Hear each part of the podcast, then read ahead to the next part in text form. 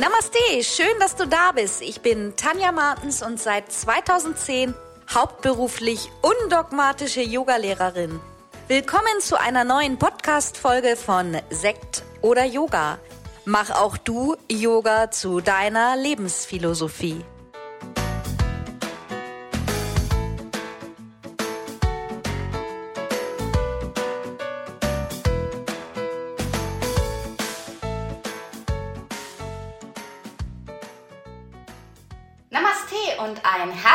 Willkommen zur 101. Podcast-Folge. Ja, hast du vor zwei Wochen mal reingehört zur 100. Folge? Vielleicht warst du sogar eine oder einer der vielen, die sich angemeldet haben und ihren Weg losgegangen sind zur Yogalehrerausbildung. Es waren wirklich unheimlich viele dabei und haben diesen 24-Stunden-Rabatt zum 100, zur 100. Podcast-Folge genutzt. Und ich freue mich sehr, dass so viele Teilnehmer ihren Weg los oder sogar weitergehen mit mir. Und heute geht es auch um ein ganz wichtiges Thema, Unterrichtsdidaktik für Yogalehrer. Ich finde ein sehr, sehr wichtiges Thema und ähm, das Wichtigste dazu ist überhaupt authentisch zu sein und zu bleiben, finde ich. Und ja, dazu möchte ich dir eine kleine Story aus, ähm, ja, aus meinem Leben erzählen, aus meinem Yoga-Leben und erleben. Du weißt es ja sicherlich, ich habe zwei Yoga-Studios ähm, geführt. Yoga für Good in Schleswig-Holstein. Beide habe ich 2020 aufgrund der Corona-Pandemie geschlossen und mich überwiegend für den Online-Weg entschieden. Und das erste Studio in Gübi, das habe ich tatsächlich selber aufgebaut, den Raum zweimal umgebaut, vergrößert und das ist Stück für Stück gewachsen und das war auch wirklich so meins, wie ich mir Yoga viel gut vorstelle. Beim zweiten Studio war es so, dass Anfang 2015 eine Yogalehrerin aus Eckernförde auf mich zugekommen ist, die einige Jahre dieses Studio erfolgreich geführt hat und mich gefragt hat oder mir erzählt hat, du Tanja, ich werde wegziehen. Ich finde es super schade, wenn das Studio schließt. Hier sind so viele Teilnehmer. Und ich habe so überlegt, wen ich mal fragen könnte, wer das hier übernehmen könnte. Und da bist du mir eingefallen. Ja, und da habe ich eigentlich auch gar nicht so lange überlegt, weil ich da schon auf jeden Fall Bock zu hatte, denn das war noch mal viel viel größer als das Studio in Gübi und vor allen Dingen natürlich ein bisschen zentraler. Eckernförde ist ja eine Kleinstadt und ja, liegt relativ gut an der Autobahn in der Nähe zu Kiel, also sehr viele Pluspunkte.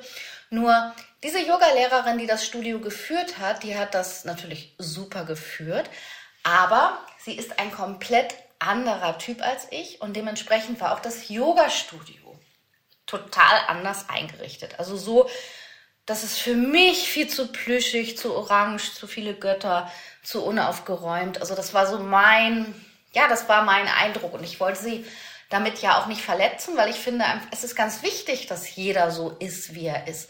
Aber wir haben das dann auch besprochen, dass ich gesagt habe, ich mache das total super gerne, ich habe da richtig Lust drauf, aber ich werde natürlich das zu meinem machen, das Studio heißt dann auch Yoga viel gut und es wird natürlich so werden, wie ich bin, nur das ist authentisch für mich. Ja, und das war zunächst auch mal für sie okay. Sie hat dann noch einige Monate für mich weitergearbeitet und wir haben so ein bisschen peu à peu das dann bekannt gemacht, dass ich das übernehme. Und die ersten kleinen Veränderungen habe ich damals schon vorgenommen, als sie noch da war und auch unterrichtet hat. Ja, und das ging dann ja, also das ist, ich weiß nicht, ob ihr das kennt von euch selber oder auch als Yogalehrer. Yogis generell, die haben keinen Bock auf Veränderung. Die lieben ihre Yogalehrerin oder ihren Yogalehrer, die lieben den Raum, wo sie hingehen, die Zeit, den Kurs und die sind oft wenig flexibel. Also es gibt, finde ich, wirklich sehr wenige. Naja, und dann war natürlich erstmal für, als alle erfuhren, dass ich das übernehme, war erstmal eine große Trauer, dass die Yogalehrerin, die das lange geführt hat, wegging. Das kann ich auch total verstehen. Mm, es kam auch eine Erleichterung, dass es weitergeführt wird. Aber dann ging es los mit dem Gemose, als ich die ersten Veränderungen durchgeführt habe. Oh Gott, ich würde ja diesen schönen Raum zerstören und Ich habe E-Mails gekriegt, das war der Hammer. Also, dass ich echt schon dachte oder an mir gezweifelt habe, habe ich jetzt das Richtige getan? Zudem war dann die Yogalehrerin, ich kann das alles verstehen, es war auch ihr Lebenswerk, aber es war alles abgesprochen, dass ich es übernehme, dass es Yoga Feel Good heißt und dass ich es ändere, aber trotzdem war sie natürlich, also die Energien, die da rumflogen, ich denke, die meisten wissen, was ich meine, das war so unterschwellig hat dann auch noch einmal gekracht, wo ich dann aber auch meinen Standpunkt klar vertreten habe, dass ich einfach gesagt habe, ich habe das von vornherein gesagt und ich werde keine Kopie von dir und ich werde auch, ähm, der Raum wird nicht so bleiben, der wird so werden, wie ich das will. Ja, und wie gesagt, ich kriegte von den ehemaligen Teilnehmerinnen da wirklich böse E-Mails, dass ich ja alles zerstören würde. Und das war jahrelang sowas wie ihr Wohnzimmer und so einen gemütlichen Raum so zu verschandeln. Also mir ging es da auch echt nicht gut eine Zeit und ich habe gedacht, boah, habe ich das jetzt richtig gemacht so oder war das der größte Fehler meines Lebens? Aber zum Glück war ich ja schon ein Stück weiter in meiner Entwicklung und habe wirklich auch daran festgehalten, dass ich gesagt habe, nein, wenn ich das hier mache, dann mache ich das so, wie ich das möchte. Und nachdem ich den Raum dann auch komplett übernommen habe und die, der neue Name da war, da habe ich das dann einmal noch komplett, es kam neuer Fußboden rein, vorher war Teppich, das fand ich nicht gut, es kam irgendwie Laminat rein, es wurde alles klarer, ich mag es gerne klar, auch nicht so viele Ablenkungen im Yogaraum, so diese Wandteppiche und so, das bin ich halt gar nicht, das habe ich alles abgenommen, dann haben wir Aerial Yoga unterrichtet, also ja, es wurde schon ein ganz anderer Raum, ich fand ihn super schön und wie das so ist, es blieben natürlich ganz viele erstmal weg, die jahrelang in diese alte Yogaschule gegangen sind. Und ähm, ja, ich habe dann auch überlegt, wie gehe ich mit diesen vorwurfsvollen E-Mails, teilweise schon Angriff, dass ich den Raum zerstöre, um. Und ich habe mich dann entschieden, ich lösche die einfach. Ich reagiere da jetzt gar nicht drauf, weil Normalerweise bin ich jemand, der immer antwortet, aber das war auch teilweise so massiv, also es war echt schon heftig, überhaupt nicht mehr yogisch, dass ich mir gedacht habe, das sind eigentlich auch Menschen. Ich kann jetzt schlecht schreiben, ähm, du bist nicht willkommen bei mir im Yoga-Raum oder bleib weg, aber das war tatsächlich das, was ich innerlich gedacht habe, dass ich solche Menschen auch gar nicht bei mir beim Yoga haben wollte. Und naja, wie so alles ist im Leben. Und ich bin mir sicher, das kennst du auch. Erstmal kocht das alles richtig hoch und natürlich sind auch einige weggeblieben. Es sind aber ganz viele neue gekommen und einige kamen dann nachher auch wieder und dann hieß es mit einmal immer, ach, wie schön doch dieser Raum ist. Alles so klar und so freundlich und so viele Hilfsmittel und so ein großes Angebot und so viele Lehrer. Was soll ich sagen? Also ganz, ganz wichtig, bleib dir immer treu. Bleib authentisch, unterrichte so, wie du das meinst. Lass dich gerade am Anfang, wenn du noch relativ frischer Yoga-Lehrerin bist, lass dich nicht verunsichern. Wenn irgendwelche Leute dir erzählen wollen, nein, du musst das so machen oder meine alte Yogalehrerin hat immer ohne Musik unterrichtet, mein alter Yogalehrer hat viel länger die Asanas gehalten. Ja, natürlich, aber es gibt so viele Yogalehrer, ja? Jeder Yogaschüler hat die Möglichkeit, dahin zu gehen, wo er hin möchte. Und du unterrichtest bitte genauso, wie du bist. Ich habe hier apropos im Moment ein bisschen Möwengekreische im Hintergrund. Vielleicht hörst du das, weil ich den Podcast gerade an der Ostsee aufnehme. Ich habe mir diese Woche, ich habe nämlich sehr viel zu tun, sehr viele Videos zu drehen und habe mir ähm, für ein paar Tage eine kleine Wohnung gemietet, damit ich hier wirklich richtig reinhauen kann und arbeiten kann. Aber zurück zu unserer Unterrichtsdidaktik. Das war eine kleine Geschichte mal aus meinem persönlichen Yoga-Erleben und wie gesagt, einfach da nochmal ein kleiner Schwenk zurück. Ich bin total froh, dass ich mir treu geblieben bin und ähm, das Studio ist auch, es war ein kurzer Einbruch und dann ist das wieder richtig, also wahrscheinlich sogar noch voller gewesen als vorher. Wir hatten tolle Veranstaltungen. Und als ich dann zugemacht habe, da waren die Schüler genauso traurig wie damals. Ja, was hat das ähm, mit Unterrichten, mit Unterrichtsdidaktik zu tun. Was ist überhaupt Unterrichtsdidaktik? Also man sagt, Unterrichtsdidaktik ist im Prinzip eine Wissenschaft, wie man unterrichtet oder wie man allgemein etwas weitergibt. Didaktik wird auch als Theorie von bestimmten Bildungsinhalten, von der Struktur und den Lehr- und Lernzielen verstanden. Und Ja, da gibt es ja auch, also ich, wenn ich ausbilde, ich bilde jetzt seit 2015 aus und ähm, ich gebe sicherlich auch meine Unterrichtsdidaktik in meinen Ausbildungen anders weiter als vielleicht ein anderer Yogalehrer. Und ich vertrete ja immer die Meinung, ähm, es gibt eigentlich kein falsch und richtig. Es gibt viele Varianten und jeder muss im Endeffekt aus den Puzzlestückchen, was wir lernen, sein eigenes finden. Aber was schon mal ganz wichtig ist für deine Didaktik, es ist immer wichtig, wie und mit welchen Worten du etwas weitergibst. Und es ist am allerwichtigsten, ich werde mich da wahrscheinlich noch einige Male in dieser Podcast-Folge wiederholen, authentisch zu sein und zu bleiben. Nur dann, wenn du du selbst bist und bleibst, wirst du auch im Endeffekt deine Yogis finden. Das ist ganz, ganz wichtig. Schauen wir uns doch mal an jetzt die Unterrichtsdidaktik auf ähm, die Planung von Yogastunden bezogen. Um eine Yogastunde oder auch einen ganzen Kurs zu planen, ähm, bedarf es natürlich bestimmter Kreativität. Dann basierst du auf einem Konzept, das Konzept vielleicht, was du in deiner Yogalehrerausbildung gelernt hast. Dann ähm, reflektierst du vielleicht, ähm, wenn du die Teilnehmer noch nicht kennst, wer da kommen könnte, gibst du Grundlagen weiter, sind das Anfänger und du schaffst eine Basis für deinen strukturierten Yoga-Unterricht. Und ein strukturierter Yoga-Unterricht fängt im Prinzip immer so an, dass du natürlich bei Null anfängst und langsam aufbaust, bei Null auch anfängst oder ziemlich niedrig anfängst, wenn du nicht weißt, welche Teilnehmer kommen. Gut ist es, wenn du nachher ein fortgeschrittener Yogalehrer bist, wenn du spontan in der Gruppe auch etwas einbauen kannst. Ich weiß, das ist für ganz viele neue, frische Yogalehrer ganz schwer, weil gerade am Anfang plant man seine Stunden, vielleicht Stunden, wenn nicht sogar tagelang, schreibt alles auf, probiert es selber durch. Aber irgendwann kommst du auf dem, an den Punkt, wo du ähm, einfach nach Bauchgefühl auch arbeitest, wo du spürst, dass die geplante Stunde heute vielleicht gar nicht passt, wenn du den Raum betrittst und automatisch das unterrichtest, was passt. Das macht uns Yogalehrer ja auch aus. Eine Kunst ist natürlich auch der Aufbau unserer Yogastunden. Denn ähm, insgesamt sollte eine Yogastunde immer relativ klar aufgebaut sein und auf klaren Prinzipien basieren. Und eine gewisse Ordnung, ein gewisser Leitfaden sollte sich anhand der klaren Prinzipien durch unseren Yoga-Unterricht ziehen.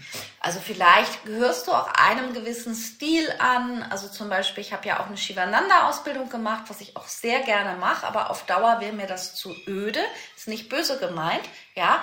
Aber beim Shivananda hat man ja immer die gleiche Reihenfolge. Das gibt eine gute Struktur, dass wenn man da gerade am Anfang hilft es, sich an diesem Leitfaden entlang zu hangeln, ohne viel nachzudenken. Ich finde zum Beispiel auch, wenn ich selber praktiziere, ohne irgendwelche Ansagen, dann praktiziere ich oft die ähm, Shivananda-Reihe. Mir als Yogalehrerin war es, ähm, also ich habe die Shivananda-Yogalehrerausbildung ja auch erst sehr viel später gemacht. Da hatte ich schon einige andere Yogalehrerausbildungen. Ich habe die damals ergänzend gemacht, weil ich unbedingt, ich musste noch mal eine Ausbildung machen, um meine Anerkennung bei den Krankenkassen zu erreichen. Und da habe ich mich dann eben für die Shivananda-Ausbildung entschieden. Und ich fand das super toll. Ich habe ganz, ganz viel gelernt. Ich mag das super gerne. Aber auf Dauer wäre mir das für meine Art und Weise zu wenig. Weißt du, was ich meine? Ich mag es gerne auch ein bisschen kreativer und trotzdem sich an einem bestimmten Konzept festzuhalten. Die Frage, die du dir mal stellen solltest, vor oder generell eigentlich, nicht nur vor jeder Yogastunde, was unterrichte ich und warum unterrichte ich überhaupt? Auf welche Art und Weise komme ich denn nun als Yogalehrer systematisch zu meinem Stundenaufbau? Ausgangspunkt für die inhaltliche Planung sollte immer sozusagen die Gegebenheit deiner Teilnehmer sein. Das heißt also wirklich, du solltest schon wissen, sind es jetzt Anfänger, die zu mir kommen? Ist das eine gute Mittelstufe? Welcher Stil ist es? Das solltest du erstmal wissen, dass du daraus dann dein inhaltliches Unterrichtsziel ableiten kannst. Und ähm, ja, das ist, das ist eben ganz wichtig. Stell dir immer wieder vor deinem Unterricht einfach folgende Fragen. wo stehen die Teilnehmerinnen, die ich unterrichte? Unterrichte ich auf diese oder jene Weise? Wo möchte ich meine Teilnehmer im Endeffekt in der Stunde hinführen? Wie kann ich als Yogalehrer authentisch und empathisch ihren Weg begleiten? Ich finde, das sind so Fragen, die kannst du dir auch gerne mal aufschreiben, ähm, die man sich immer wieder stellen kann, gerade am Anfang, wenn man Probleme hat, seine Stunden noch zu planen, wenn man ähm, wenn man irgendwie auch gerade, vielleicht gerade fertig ist, seine ersten Stunden gibt, dann ist es meistens auch so, dass man viel zu viel in die Stunden packt, weil man das Gefühl hat, Yoga ist so toll und Yoga ist so viel und ich möchte jetzt alles in die Stunde packen und dann ist es im Endeffekt nachher viel zu viel. Das merkt man dann meistens auch in der ersten Stunde, dass weniger mehr ist. Aber wenn du dich vorher damit auseinandersetzt, ähm, ja, dann kannst du dich mit diesen Fragen, dann kannst du dich schon mal gut darauf vorbereiten, wie du die Stunde letztendlich planst. Ja, hat denn eine Yogastunde immer ein Ziel oder muss ich ein Ziel finden für die Stunde oder für den Kurs? Ähm, gibt es ein Ziel beim Yoga? Wann ist das Ziel erreicht? Wie kann ich auf ein Ziel hinarbeiten? Also es ist ja so, dass Yoga kein Wettbewerb ist. Und insofern finde ich auch, es gibt kein direktes Ziel, aber es gibt natürlich schon ein Ziel, wenn ich mir jetzt beispielsweise Anfänger vornehme, dass ich die Anfänger von null zu einer Klasse führe, dass sie selbstständig Asanas ausführen können, dass sie verstehen, wie sie in die Asanas hineingehen, dass sie die Reihenfolge verstehen, dass sie wissen, dass in einer guten Yogastunde jede Richtung einmal durch, durchbewegt worden sein sollte. Das finde ich, ähm, ja, ich finde, das ist schon ein Ziel. Und vor allen Dingen ist es auch ganz wichtig, dass man doch eine Richtung, einen Ablauf in der Yogastunde hat, damit man bei den Teilnehmern eine gewisse Frustration und auch Energievergeudung vermeidet.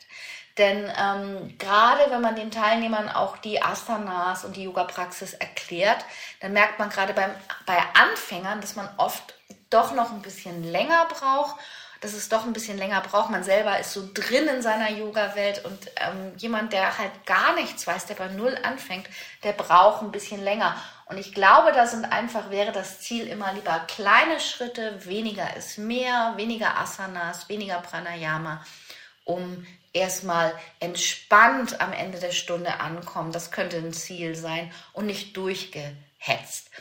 Also man könnte auch gut sagen, du als authentischer Yogalehrer könntest dein persönliches Sankalpa für deinen Yogaunterricht finden. Und vor allen Dingen, was ich auch ganz wichtig finde, lass den Perfektionismus hinter dir. Also das begegnet mir auch immer wieder in meinen Ausbildungen. Es ist immer ganz süß, auch in den Präsenzausbildungen, wenn die Teilnehmer anfangen zu unterrichten und so aufgeregt sind. Ich erinnere mich immer wieder daran, wie es bei mir war. Und ähm, ich bin nun zum Glück jemand, also finde ich zum Glück, für viele ist es ganz furchtbar, für viele Kopfmenschen, aber ich bin überhaupt nicht perfektionistisch und ich habe von Anfang an relativ schnell auch ähm, ja immer spontanen Ersatz gefunden, wenn irgendetwas nicht so perfekt lief, wie ich es geplant hatte. Und ähm, das kann ich dir einfach auch nur raten. Nimm das nicht zu, zu Herzen, gerade am Anfang.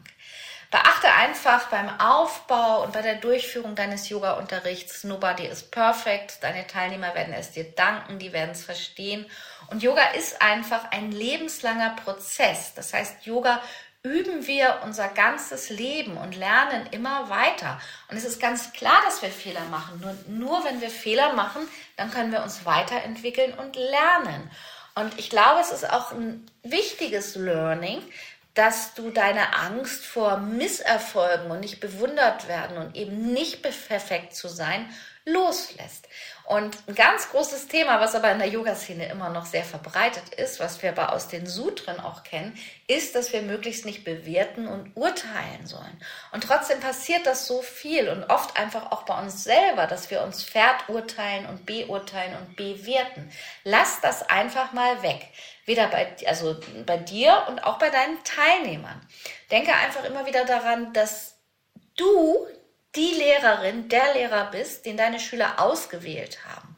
Du bist das Vorbild. Die Schüler kommen zu dir, weil sie genau zu dir wollen, weil sie genau deinen Unterricht erfahren wollen, der super authentisch ist. Vielleicht, weil du fast jede Stunde rechts, links verwechselst und ihr alle zusammen lacht. Ja, das macht dich auch aus.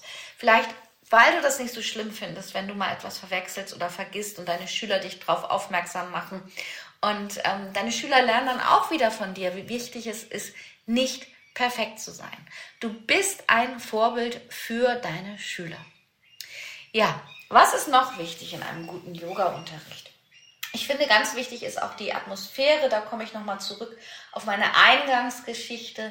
Die Atmosphäre im Raum, Energien, das ist immer wieder so ein ganz wichtiges Thema. Man merkt ja auch, wie Energien in Räumen sind. Und sicherlich die Yogaschule, die ich damals übernommen habe in Eckernförde, die hatte bei der ehemaligen Lehrerin auch eine gewisse Energie. Und alle, die in diesen Unterricht und in diese Schule gegangen sind, die haben das geliebt. Aber das bin ich ich. Das wäre nicht authentisch rübergekommen. Ich habe es so verändert, dass meine eigene Energie war. Und ich weiß noch, dass ich mich in den ersten Unterrichtsstunden in dieser neuen Yogaschule, obwohl es dann schon vom ähm, Aussehen mein Raum war, ich habe mich da nicht so wohl gefühlt. Es hat eine ganze Zeit gedauert, bis meine Energie da war und bis diese Atmosphäre greifen konnte. Und ich glaube, ab dann sind auch erst die richtigen Schüler gekommen. Und das finde ich so wichtig, egal ob du jetzt eine eigene Yogaschule hast oder vielleicht irgendwo unterrichtest. In dem Raum, wo du unterrichtest, ist es deine Atmosphäre, deine Ansprache an die Klasse. Das heißt, du sorgst als Yogalehrer Schrägstrich in für eine angenehme Atmosphäre im Unterricht, im Prinzip soll sich jeder einzelne Schüler, jede einzelne Schülerin sicher und aufgehoben fühlen, liebevoll behandelt, gesehen. Du solltest Klarheit ausstrahlen in deinen Ansagen und natürlich eine Ruhe. Das ist ganz wichtig. Das macht dich aus. So wie deine Ruhe rüberkommt, so wie deine Ansprache rüberkommt, das macht es für die Schüler aus. Immer wieder wird auch einfach empfohlen für die Einrichtung eines Yoga-Raums oder Yoga-Studios die drei Cs, Clear, Clean und Calm. Das finde ich eben auch. Also das ähm, habe ich mich eigentlich auch immer dran gehalten, dass da nicht so viel rumhängt, dass die Schüler anfangen, wenn ihnen langweilig wird in der Stunde mit den Augen irgendwas zu lesen oder zu suchen oder sich anzugucken. Relativ klar, hell und harmonisch und ähm, wenig Dekoration, die die Schüler nicht ablenken kann. Und die Raumtemperatur sollte einfach auch immer angenehm sein. Man kann gut und gerne auch immer mal lüften, auch wenn es immer einige gibt, die sagen, oh, mir ist so kalt. Frische Luft ist natürlich ganz, ganz wichtig. Ich weiß noch, früher war mal eine Zeit so die Ansage ähm, in einigen Yogastunden, man darf während der Yogastunde das Fenster nicht aufmachen, weil dann die Energie sich vermischt. Also ganz im Ernst, da muss ich sagen, ähm, das finde ich ein bisschen unsinnig, weil gerade wenn wir schweißtreibende Sonnengrüße absolviert haben und alle atmen und schwitzen, gerade jetzt noch in der Pandemie, ja, ist es wichtig, dass wir einmal den Sauerstoff austauschen. Und ja, also die Ansprache an deine Klasse, du solltest dir überlegen, sprichst du deine Schüler mit du oder wir an? Ich persönlich finde ja das direkte du schöner dieses wir, jetzt wollen wir mal den Sonnengruß praktizieren, erinnert mich persönlich immer so ein bisschen ans Altenheim. So, Herr Meier, dann wollen wir mal unsere Pillen nehmen. Weißt du, was ich meine? Deswegen finde ich es immer schöner, in Du-Form zu unterrichten. So fühlt sich auch jeder Schüler nachher sehr individuell und einzigartig angesprochen und die Wahrnehmung wird gefördert. Ne? Deine Stimme sollte auf jeden Fall immer klar sein und ja, vielleicht auch noch mal, was auch ganz wichtig ist in den ähm, Anfängerkursen, dass man so Sanskrit-Begriffe auch erklärt, nicht zu viel verwendet. Für die Schüler ist das sowieso alles neu, die sind total aufgeregt. Und wenn man dann noch ganz viele Sanskrit-Begriffe verwendet, dann sind die schnell überfordert und kriegen sowieso gar nicht so viel mit von dem, was du redest, weil sie mit den Asanas beschäftigt sind. Ja, Struktur habe ich vorhin auch schon mal angesprochen. Die Struktur für einen Yoga-Unterricht ist ein wichtiger Baustein. Und gerade, ich habe es vorhin auch schon mal gesagt, ich weiß, ich wiederhole mich da, zu Beginn deiner Yogalehrertätigkeit ist das ähm, auch ja wirklich empfehlenswert, vorher die Stunden zu planen. Wenn du kannst, sogar vorher einmal mal durchzupraktizieren. so kannst du doch immer dich hineinfühlen, ja, auch wenn ähm, jeder natürlich einzeln anders empfindet. Aber du wirst merken, je öfter du planst, dann deine Erfahrung wächst und deine Kompetenz, äh, Kompetenz wächst. Und ähm, du wirst immer mehr lernen, deine Schüler intuitiv anzuleiten. Das ist das, was ich auch schon sagte, aus dem Bauchgefühl. Wenn du den Raum betrittst und merkst, oh Gott, meine geplante Stunde passt heute gar nicht, weil wir Yogalehrer haben ja ein gutes Bauchgefühl, dass du dann wirklich kurz umswitchen kannst und ohne dass es dich stresst, einfach etwas anderes unterrichten kannst. Ja, Während der Vorbereitung, ähm, gerade am Anfang, macht es Sinn, sich auch aufzuschreiben, was die Schüler vielleicht für Hilfsmittel brauchen in der Stunde. Das kann man auch gut ähm, ansagen vorher. Ich finde es sowieso auch mal ganz schön, wenn man vorher sagt, was man macht. Ich mache es eigentlich auch fast immer so in meinen Yin-Yoga-Stunden, dass ich dann sage, so, wir machen heute ein bisschen was für die Hüften oder gerade in dieser Woche habe ich ähm, zum Holzelement unterrichtet, weil wir im Frühling sind und ich fand das ganz passend dass wir uns dann ein bisschen fokussiert auf den Gallenblasenmeridian haben. Gallenblase und Leber sind im Frühling aktiv. Sowas, dass man das denen vorher auch ganz kurz erklärt, dass sie dann wirklich auch in die Stunde abtauchen können. Ja, vielleicht noch mal ganz kurz zum Stundenaufbau. Ich weiß, da gibt es ganz viele Ansätze. Viele Lehrer arbeiten mit einer Peak Asana. Das muss nicht sein. Du kannst auch mit Themen arbeiten. Aber ich glaube, was fast überall gleich ist, wenn du eine Stunde planst, ist im Prinzip der Einstieg, die Hauptphase und der Ausklang. Das heißt, die Schüler kommen an in deinem Yoga-Unterricht, also gerade auch in Abendstunden kommen sie vielleicht gerade direkt aus dem Job, haben bis eben noch einen Parkplatz gesucht, sind erstmal total fertig. Deswegen finde ich es auch ganz gut, dann in Shavasana zu beginnen. Sie müssen erstmal ankommen im Raum, in der Stunde. Dann wärmt man sich langsam auf, weil viele haben vielleicht den ganzen Tag am Schreibtisch gesessen. Dann haben wir ein Thema, wo wir uns darauf hinarbeiten. Das heißt, vielleicht haben wir auch eine Peak Asana, unsere Hauptasana.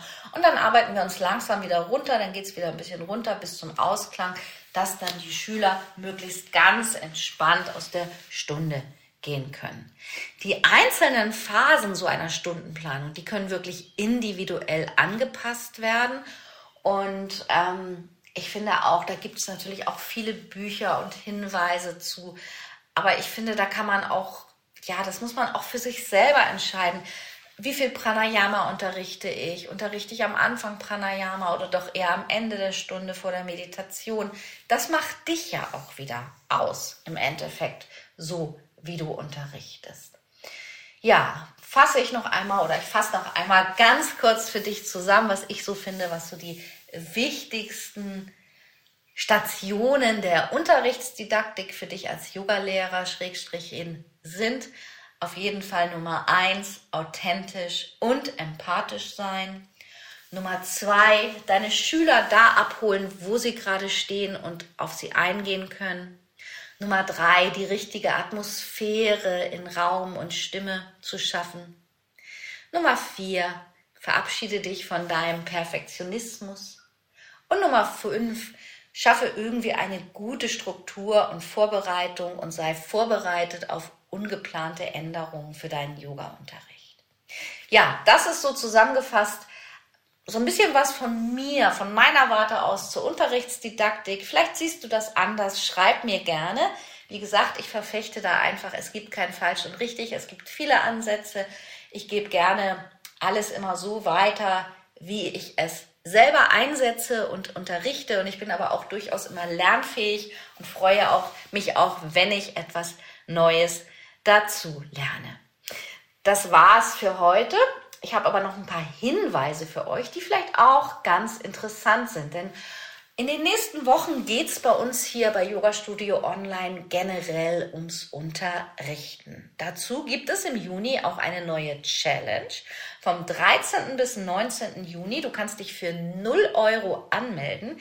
Die Challenge ähm, ist eine 7-Tages-Challenge live online authentisch unterrichten, deine Unterrichtsdidaktik mit mir und da sind auch weitere Expertinnen dabei. Du findest den Link ähm, an meiner Instagram-Bio und natürlich hier auch in den Show Notes. Dann sind wir in Vorbereitung zu unserem Kurs Unterrichtsdidaktik. Ich habe das neulich schon angesprochen. Das wird ein ganz toller Kurs, der eigentlich, denke ich, für fast jeden Yogalehrer Schrägstrich in interessant ist. Dieser Kurs enthält nämlich, wie du selber Workshop planst, wie du deine Stunden besser planst, wie du ja, Hinweise zu Stundenlöhnen, wie du dich bei der ZPP zertifizierst, auch mit ganz vielen Unterlagen und Vorlagen. Ja, was haben wir da noch drin? Wie du Bildungsurlaube selber anbietest, wie du selber ausbildest. Also da ist ganz viel Mehrwert drin und das alles ist von mir ja selber durchlaufen. Ich biete das alles ja schon seit vielen Jahren an und habe immer mit viel Lebenszeiteinsatz das ähm, alles erarbeitet und das gebe ich jetzt weiter in diesem Kurs. Das ist also auch ein Kurs, auch wenn du sagst, du hast woanders deine Ausbildung gemacht und das interessiert dich jetzt aber oder du bist schon öfter bei der Zertifizierung, bei der ZPP gescheitert, dann ist das vielleicht ein Kurs für dich, wo ich dir alles ganz genau erkläre. Auch da findest du den Link in den Show Notes und ich möchte auf jeden Fall jetzt im Mai noch auf unser Muttertags-Special hinweisen. Wir haben ja immer mal wieder Specials. Unsere Ausbildungen sind grundsätzlich das ganze Jahr geöffnet. Du kannst dich immer anmelden zum regulären Preis. Aber wir haben immer wieder Sonderaktionen, wo du ordentlich sparen kannst. Und wenn du schon länger überlegst, dich für ein oder zwei Kurse anzumelden oder du hast vielleicht sogar eine Freundin, die auch einen Kurs möchte. Wir haben ein ganz besonderes Muttertags-Special für dich am 8. Mai für 24 Stunden. Du kannst mal auf die Landingpage gucken. Da kannst du einen der ein bisschen hochwertigeren Kurse kaufen und bekommst eine zweite Ausbildung dazu. Also wenn du zum Beispiel die 200 Stunden Hatha-Yoga-Lehrer-Ausbildung kaufst, dann kannst du dir zum Beispiel kostenfrei dazu noch die 60 Stunden Restorative Yoga und Einführung in die Yogatherapie-Ausbildung dazu aussuchen, die immerhin 697 Euro kostet. Die kriegst du dann einfach dazu, aber nur am Muttertag. Ja, und dann, was mich gerade jetzt noch interessiert bei unserem Kurs Unterrichtsdidaktik, hast du schon mal versucht, dich bei der ZBP, der Zentralen Prüfstelle Prävention, zu zertifizieren und bist gescheitert? Dann schreib mir doch mal eine E-Mail, dann würde ich mich gerne mal mit dir unterhalten. Also, ich wünsche euch eine schöne Zeit. Wir hören uns im nächsten Podcast und vergiss nicht, dich anzumelden zu unserer neuen Challenge. Alles Liebe, bis bald. Namaste. Wie immer findest du alle wichtigen Links aus dieser Folge unten in den Show Notes. Bleib gesund und positiv. Bis zum nächsten Mal.